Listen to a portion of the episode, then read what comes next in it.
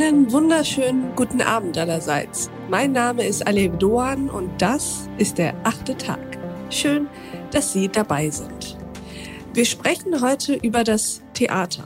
Das Theater in Zeiten der Pandemie, das Theater in Zeiten der Distanz und in Zeiten der Lehre, der leeren Bühnen, aber auch und vor allem der leeren Zuschauerräume. Herzlich willkommen zum achten Tag, Selen Kada. Hallo. Frau Kaller, Sie sind Theaterregisseurin, aber Sie sind sicherlich auch noch viel mehr. Wollen Sie sich uns mal vorstellen? Also ich bin Selen Kara, ich bin 35 Jahre alt und arbeite, wie du es schon gesagt hast, als Theaterregisseurin. Ich bin seit 2014 freischaffend. Das bedeutet, ich arbeite nicht fest an ein Haus gebunden, sondern arbeite regelmäßig an verschiedenen Häusern, wie zum Beispiel zuletzt am Schauspielhaus Bochum, in Mannheim, Nürnberg, Bremen und so weiter.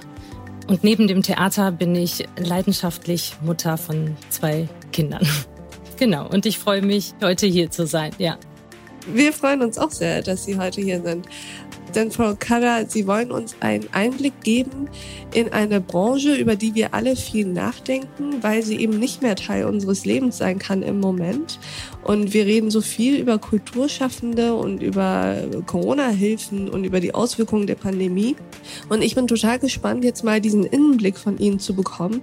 Wie geht es eigentlich den Menschen am Theater im Moment? Was hat sich verändert? Was macht vielleicht Mut, um irgendwie durch diese Zeit zu kommen? Jetzt bin ich erstmal gespannt tatsächlich auf Ihre Erfahrungen und auf Ihre Skizzierung dessen, was Sie im Moment erleben.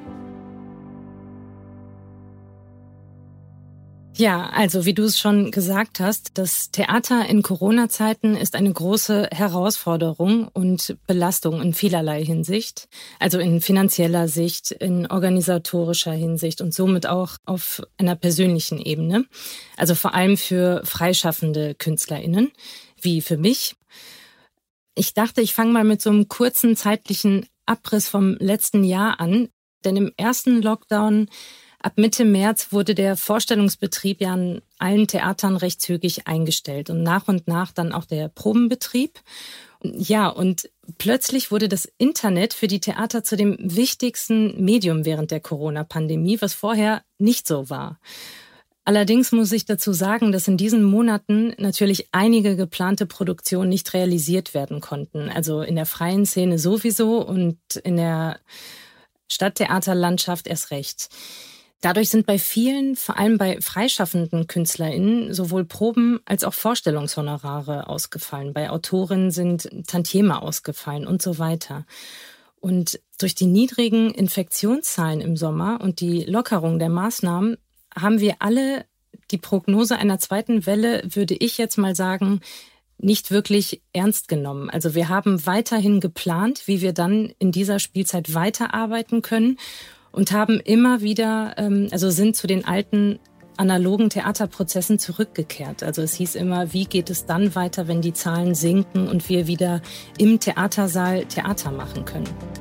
Aber wie wir alle wissen, so kam es nicht. Ich spreche mit Selenkara noch weiter und ausführlicher. Zum Beispiel darüber, unter welchen Umständen Theaterproben in Zeiten der Pandemie stattfinden müssen. Es gibt ganz klare Regeln. Man muss, weiß ich nicht, so und so viel Meter Abstand zueinander halten, sechs Meter zum Publikum, darf sich keine Requisiten übergeben, ohne sich die Hände zu desinfizieren. Das sind natürlich Widrigkeiten, denen man sich stellen muss. Und das tut Selenkada. Und ich bin eh ein Fan davon, wenn man jetzt nicht immer sagt, oh nein, Corona, oh nein, Corona, was machen wir? Oder ich kann das und das jetzt nicht machen, sondern dass man eher diese Einschränkungen versucht, kreativ zu lösen, dass man sagt, okay, das und das dürfen wir nicht, aber was können wir dann machen? Und da spielt der Bereich online eine große Rolle. Das Theater ist wirklich mit dem Internet, würde ich mal sagen, viel zu spät zusammengekommen. Also die Theater konnten sehr gut lange auf dieses Medium verzichten und sind dann erst durch die Pandemie darauf zurückgekommen. Welche Ideen Selenkada da konkret hat und vor welchen Herausforderungen sie das bei der Umsetzung der Kussszene in Shakespeares Romeo und Julia stellt, das besprechen wir weiter in unserem Gespräch. Hören Sie doch gerne mit. Loggen Sie sich dazu ein auf thepioneer.de oder in Ihrer Lieblingspodcast-App. Wenn Sie noch kein Pionier sind, dann könnten Sie es doch jetzt werden. Dann können Sie nicht nur diese achte Tagfolge hören, sondern auch alles andere verfolgen, woran wir täglich für Sie arbeiten. Weitere Podcasts, Newsletter, Artikel, Reportagen, Live-Journalismus und Veranstaltungen, Politik, Wirtschaft, Tech News, Börse und Kultur. Wir bieten Ihnen werbefreien Qualitätsjournalismus. Das Einzige, was wir dafür brauchen, sind Sie. Ich wünsche Ihnen noch einen schönen Abend. Ihre I leave it to one.